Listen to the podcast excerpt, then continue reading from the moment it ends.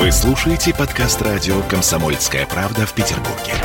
92.0 FM.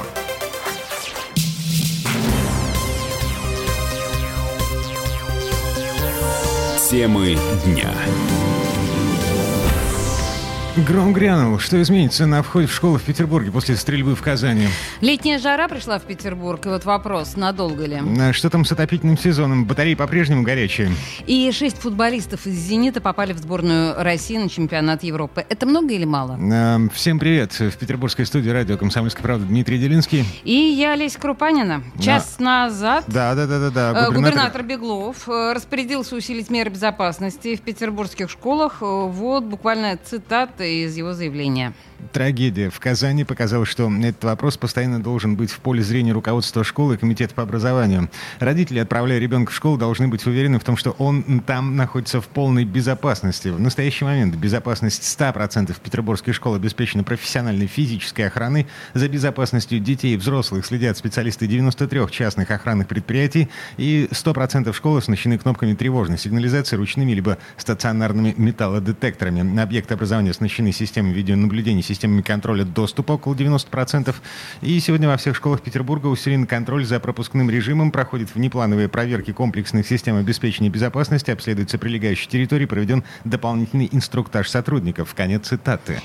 А этого достаточно? Вот э, три года назад, после расстрела 20 человек в политехническом училище в Керчи, власти тоже отчитывались об усилении мер безопасности, о контроле доступа, о профессиональных охранниках. И даже президент страны требовал от Росгвардии срочно проработать вопрос ужесточения правил оборота гражданского оружия. Но 19-летний парень из Казани, Ильнас Галявиев, был вооружен точно таким же оружием, каким три года назад пользовался керченский стрелок. А охрана на входе в школу... Давайте послушаем, что заявил сегодня глава Петербургского комитета по межнациональным делам Олег Капитанов. Я понимаю, что сейчас будут вновь усилены все меры по доступу в школу, хотя надо отметить, что в школу преступник не смог попасть сразу же. Он был охранник, ему преградил путь, закрыл дверь, преступник начал стрелять, охранник успел нажать на кнопку и так далее. То есть, ну, а, скажем так, те меры безопасности, которые были, они отработали, но все равно этого недостаточно. Погибли дети, погиб преподаватель многие ранены. Поэтому Петербург, конечно же, сейчас э, будет проводить усиление, э, еще раз э, проверить все свои меры безопасности. Такого не должно повториться. Кстати, в школу в Казани, где сегодня произошла стрельба, охраняла вахтерша. Это, э, по словам депутата Госдумы Александра Хинштейна, который э, в прошлом руководил пресс-службой Росгвардии, он заявил, собственно, что э, на место происшествия приехали сотрудники вневедомственной охраны только потому, что ну, успели нажать на тревожную кнопку. А охраны как таковой в школе не было. Вахтерша, обычная вахтерша. Металлодетекторы, по словам самих школьников, были отключены. Я тебе напомню, Дима, что в наше с тобой время в школе вход в школу охраняли старшеклассники, дежурные по школе, и никаких не было ни охранников, ни даже вахтерш. А, слушай, я эти выходные провел с современными школьниками. Вот в моем, в моем Всё доме, изменилось, в да, моем доме сказать? три дня жил 11-летний парень и 9-летняя девчонка. И вы перешли на осадное положение. Я Это понимаю абсолютно тебя. другие люди. Полностью, абсолютно другие люди. То есть вооруженная охрана нужна в каждой школе. Я А, поняла. Да, мы сейчас поговорим по этому поводу с председателем родительского комитета Петербурга Михаилом Богдановым. А, а, Миша, привет. на связи? Здесь ли ты, Миша? Миша, мы не слышим тебя, к сожалению. Возможно, у нас какие-то проблемы со связью. А сейчас попробуем перенабрать. Слушай, я тебе хочу сказать, пока мы связываемся с Мишей, да, что трагедии, подобные этой, обычно порождают миллиард абсолютно идиотских инициатив. Мы сейчас будем свидетелями целой плеяды кошмарных ужесточений. Самое время, понимаешь, тут, ну, как бы ввести по-настоящему драконовские меры. Слушай, ну погоди. А, Смотри, три года назад, после вот этой керченской истории, а, президент э, Владимир Путин потребовал от Росгвардии усилить на законодательном уровне, сейчас я процитирую, найду это место, А. Ну, и можно подумать... Да, значит, проработать новое положение о видах оружия, которое может быть на руках у населения с учетом вида стрелкового оружия, которое использовал стрелявший. Это было три года назад. Так, и Керчи. что это изменило? Он потребовал и... И ничего И не ничего. изменилось. Да. Вообще я очень люблю, когда президент начинает что-то требовать. Это, ну, отдельный жанр э, в нашей жизни. А что, Михаил Богданов у нас появился на связи, да? Михаил. Михаил, Миш, привет. Миша, привет. И тишина. А Но- что-то опять не получается у нас. А Какая-то проблема. Ладно. А, я напомню, что изменилось. Эм, ну вот сам, с тех самых пор. Да, и мы говорим о Керченской трагедии, после Керченской, после которой президент потребовал э, да, разобраться в этой ситуации с оружием. Ам, значит, казанский парень, вот тот самый, который сегодня утром открыл стрельбу, да, а, он получил лицензию на гладкоствол 28 апреля. То есть э, сколько? Две недели назад. Потрясающе. Две недели А назад. во-вторых, А мы- да, ствол, который он купил, это точно такой же, абсолютно точно такой же ствол, эм, какой был использован э, в керченской стрельбе. Полуавтомат, то есть э, его не нужно перезаряжать, просто нажимаешь на спусковой крючок до тех пор, пока не кончаются патроны. Прекрасно. Вот есть вероятность того, что власти теперь запретят полуавтоматы. Ну, это то, о чем сейчас говорят в Америке, то, что пытается как раз полуавтоматическое оружие, пытается запретить Байден в Америке. Но так или иначе, Дим, если мы говорим еще опять же об этом персонаже, который расстрелял в Казани школу, мы знаем, что он, ну, судя по первым показаниям, он сумасшедший. Он совершенно Псих. очевидно свихнувшийся псих. А в он интернете шизофреник. есть видео... эм, Где он говорит, что он бог. Ага. И где он говорит, что у него нет никаких ни родных, ни друзей, что, значит, матери отца у него тоже нет. Прекрасное видео, ярко характеризующее нам парня как сумасшедшего. Почему у него появилась лицензия на оружие? Ведь просто так полуавтомат ему продать без лицензии не могли по законам Российской Федерации. Еще один вопрос. Э, Куда смотрели э, те э, товарищи майоры, которые вроде как контролируют интернет на предмет всевозможного экстремизма? Потому что парень объявил о том, что он будет убивать биомусор Мгм. пять дней назад Да. в Телеграме. Да. Ам, Просто вопросов миллиард. ам, часть из них риторические. А Мы сейчас все-таки еще раз попробуем позвонить Михаилу Богданову для того, чтобы выяснить, что же у нас с петербургскими школами, с их безопасностью. Потому что ам, вооруженная охрана, ам, обыски на входе, как в голливудских боевиках. ам, что там? Слушай, металлодетекторы... Надал бы эм, э, противотанковые, э, э, колючая проволока. И вот эти вот арки, в которых ты отпечатки пальцев можешь сканировать, знаешь, вот такие, которые... Сетчатка глаза еще. Отлично, отлично, Мгм. прекрасная мысль. Михаил? Да, слушаю, да, всем. О, наконец-то. Миша, привет. А, м, Да, мы- добрый день. мы- Родительский комитет петербургский у нас на связи. А насколько безопасны вообще наши школы на сегодня? Вот в Смольном говорят, что 100% школ в нашем городе обеспечены профессиональной физической охраной. А насколько это правда? Это не вахтерши? Нет, сидят э, э, работники частных охранных предприятий, которыми заключены соглашения, договоры городские. То есть это люди, которые либо там отставные какие-нибудь военные, но в основном мужчины, как я вот наблюдаю по школам, конечно. Мгм. То есть Вот, это, понятно, это люди с это не- профессиональной подготовкой, которые м, способны в критической ситуации э, как-то Ну. отреагировать адекватно. Ну, вы понимаете, у них функция на самом деле нажать тревожную кнопку, так, по большому счету. Вот, потому что понятно, что они же не вооружены сами, они не э, являются силовой какой-то вот группой, да, то есть с э, соответствующим оборудованием там, да, и так далее. То есть э, их э, функция на самом деле э, отслеживать сомнительных личностей и в случае необходимости вызывать подмогу. Вот как бы их основная функция. Хотя это физические люди. То есть это не там какая-то автоматика, а это живой человек, который может оценить ситуацию, а для этого у него есть соответствующий там он обучен должен быть и проведена Ну вот в, в Казани э, тревожная кнопка была нажата. Эм, В результате 8, по некоторым данным, уже 9 погибших. 11. Мгм. Насколько я понимаю, да, Миш? По-моему, 11. Ну, э, Я Щас, щас, да, вот последнюю, я информацию, уточню. последнюю информацию, которую видел, да, это 8 человек. Может быть, сейчас это уточнение уже после того, как кто-нибудь еще скончался уже по ран, не знаю. Но вот Газета информацию, которую я РУ-9. видел. Мгм. Мгм. ну, 9, возможно, да. Да, так, собственно, Вот, возвращаемся к вопросу. О, Да, ну окей, тревожную кнопку нажали. Что дальше-то? Ну, что дальше? Дальше ждать, когда приедет бригада, потому что, ну, эвакуировать детей там, где это возможно. Но здесь других вариантов нет, потому что от э, человека, который целенаправленно идет убивать э, массово, да, от него, ну, м, там, стулом не отмахнешься.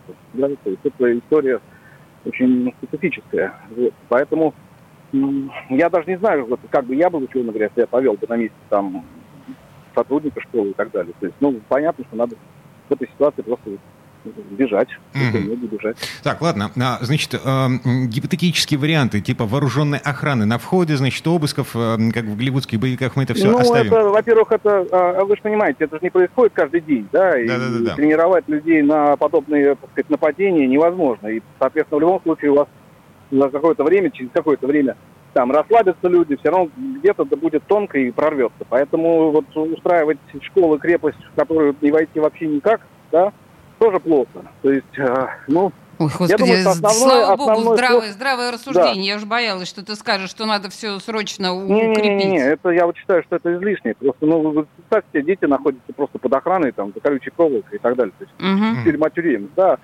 Вот, поэтому нет, это все-таки избыточно. А Я думаю, что основная сейчас э, в целом, вот что показывает эта ситуация, эта история, она э, должна нас всех, ну, как бы мы, мы- мы- мы мобилизовать на внимательность, на э, то, что вот он же 4 месяца практически человек готовился, да, то есть он уже перестал выходить на связь, он перестал общаться с определенным, ну, со своим кругом друзей, он стал, э, там, покупал э, соответствующее оружие, он М, Ну, то есть это уже странность, да, в поведении его. Как минимум могли там родители обратить внимание, родственники, друзья. То есть. М- Михаил Богданов сейчас призывает нас к подозрительности. Да к внимательности, Михаил, нас Нет, я не к призывает, а не к подозрительности, подозрительности. внимательности. Вот Ага. по- поверьте, это, это разные вещи.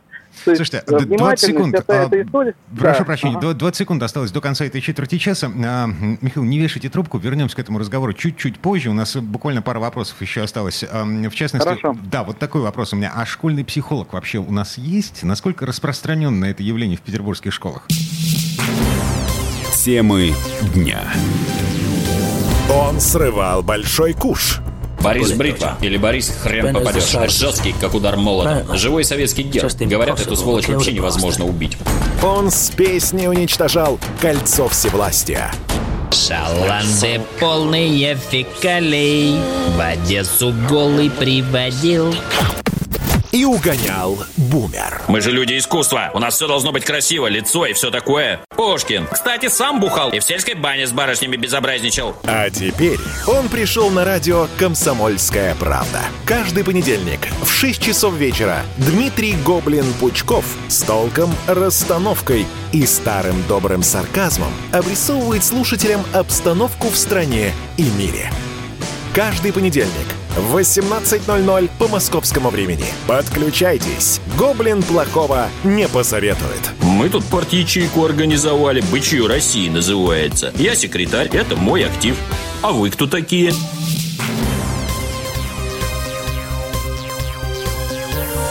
Темы дня.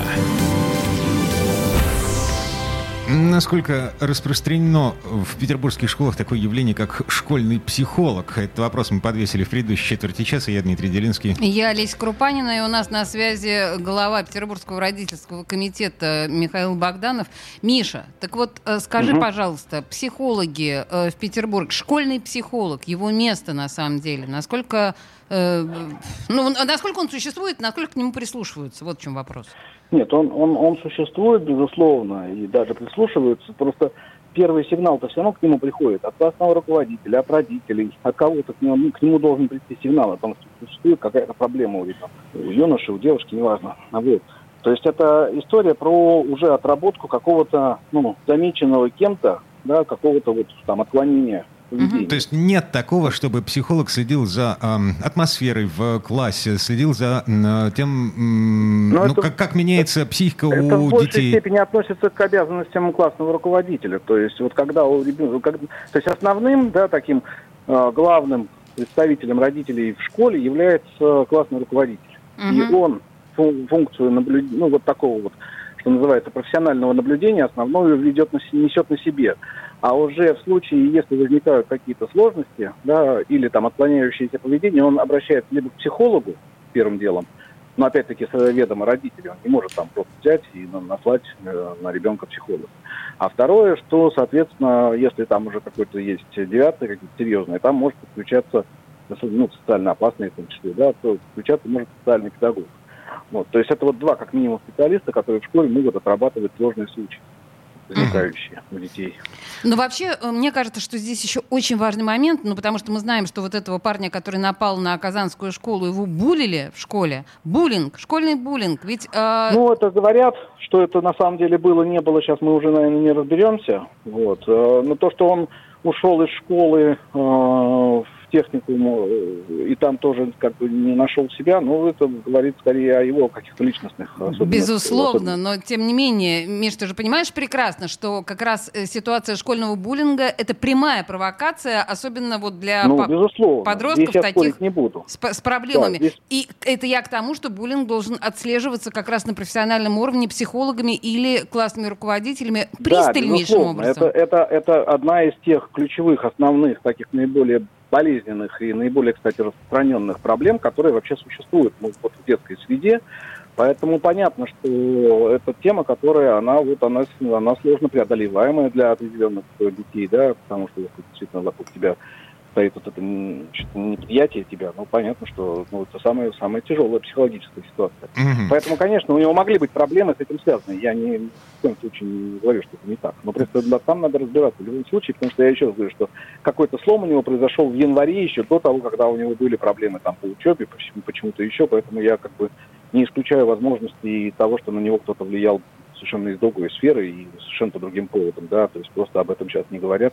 Mm-hmm. Там, это, в общем, а, еще не отработано. Да, Михаил Богданов а, призывает нас а, не к подозрительности, а к бдительности, я беру к свои слова назад. Да.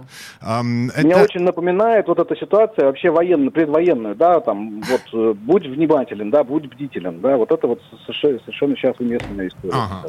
А, потому что это по большому счету единственный способ предотвратить что-то подобное, потому что даже сами власти признают признают, э, что э, чисто технически школы наши, они, э, они не крепость, они не способны эм, И слава богу, что они не крепость. Да и не надо, да, угу. вот честно, вот правда, вот не надо, потому что это, это вот, вот это будет уже психологический дискомфорт для, опять, ну, представьте себе в этой школе работать и учиться. Ну, это бред. Да. Принято. Михаил Богданов, глава родительского комитета Петербургского. Спасибо большое, Миша. Хорошего да. вечера. Всего доброго. Да. да. Э, и вообще мне на самом деле очень грустно. Ну, просто я помню, как в прошлом году, э, после как какой-то псих зарезал ребенка в детском саду в Нарьянмаре. Да, я помню, помню. А в детском саду моей дочки начали закрывать входную дверь на магнитный замок. А чтобы войти, нужно было звонить и ждать, когда охранник нажмет на кнопку. 200 родителей утром, 200 родителей вечером. Терпения охранников хватило на месяц. Сейчас дверь открыта. Темы дня.